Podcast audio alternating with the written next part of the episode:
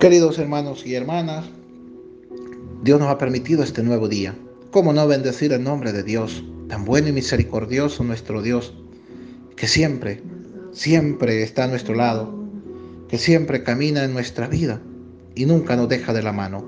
Bendecimos el nombre del Señor y que su santa palabra nos ilumine, nos bendiga, nos acompañe y nos haga vivir bajo su amor y misericordia.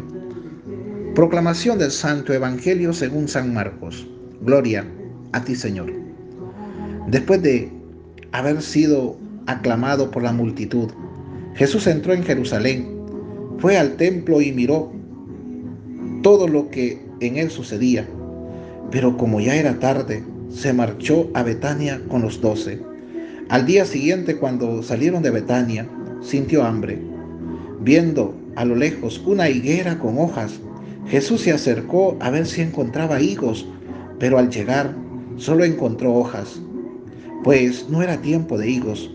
Entonces le dijo a la higuera, que nunca jamás coma nadie fruto de ti. Y sus discípulos lo estaban oyendo. Cuando llegaron a Jerusalén, entró en el templo y se puso a arrojar de ahí a los que vendían y compraban. Volcó las mesas de los que cambiaban dinero y los puestos de los que vendían palomas, y no dejaba que nadie cruzara por el templo cargado de cosas. Luego se puso a enseñar a la gente diciéndoles, ¿acaso no está escrito, mi casa será casa de oración para todos los pueblos? Pero ustedes la han convertido en una cueva de ladrones. Los sumos sacerdotes y los escribas se enteraron de esto y buscaban la forma de matarlo, pero le tenían miedo porque todo el mundo estaba asombrado de sus enseñanzas. Cuando atardeció, Jesús y los suyos salieron de la ciudad. A la mañana siguiente, cuando pasaban junto a la higuera, vieron que estaba seca hasta la raíz. Pedro cayó en la cuenta y le dijo a Jesús, Maestro, mira, la higuera que maldijiste se secó.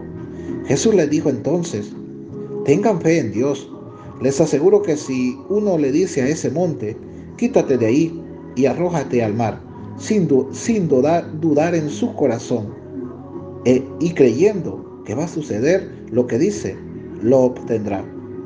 Por eso les digo, cualquier cosa que pidan en la oración, crean ustedes que ya se la han concedido y la obtendrán. Y cuando se pongan a orar, perdonen lo que tengan contra otros para que también el Padre que está en el cielo les perdone a ustedes sus ofensas. Porque si ustedes no perdonan, tampoco el Padre que está en el cielo les perdonará a ustedes sus ofensas. Palabra del Señor. Gloria a ti, Señor Jesús. Hermanos y hermanas, al llegar Jesús a Jerusalén, encuentra una sociedad que teniendo la palabra de Dios no produce frutos, se queda infértil, se vuelve sorda y quiere seguir en su corrupción. ¿A qué sucede esto? Porque no cree esencialmente que el tiempo del reino de Dios ya está en medio de ellos. Se trata de una sociedad que está condenada a la esterilidad. ¿En qué consiste la esterilidad? En no producir frutos y se, extiende hasta el templo, que parece hermoso y frondoso, pero igualmente sin frutos. El templo ha perdido su identidad como casa de oración, casa universal, casa de Dios, y se ha convertido en una cueva de ladrones que, según Jesús, equivale a un depósito de bienes adquiridos injustamente.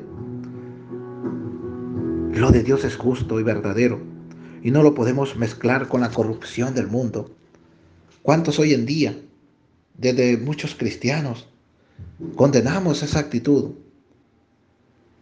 Que utilizamos la acción de Dios para obtener o pretender ciertas acciones. Aquí nos encontramos también al inicio de este fragmento con la higuera estéril, la higuera que se ha secado, porque Jesús, queriendo buscar frutos, no encontró. Y le dijo, nadie más comerá frutos de ti. Hoy Jesús nos da tres claves para que cada comunidad cristiana no caiga en la esterilidad ni en la, ni en la sequedad. Primero, Jesús nos invita a que tengamos una fe sin reservas. Segundo, en la, la oración confiada. Y tercero, el perdón que favorece la comunión fraterna. Si vivimos esencialmente estos tres elementos, nuestras comunidades cristianas producirán muchos frutos. Tengamos esa fe en Dios. El mismo Señor lo ha dicho hoy claramente. Si pedimos a Dios, sin duda, y tenemos esa confianza en Él, todo milagro que pidamos se dará. Porque muchas veces no obtenemos los milagros que necesitamos? Porque somos incrédulos, porque no creemos en Dios, no confiamos en Él. Y ya desde el primer momento en que le pedimos, o le imponemos a Él, o, le estamos pidiendo sin fe. Dios es bien claro cuando le pidamos. Y Jesús nos enseña cómo debemos de pedirle.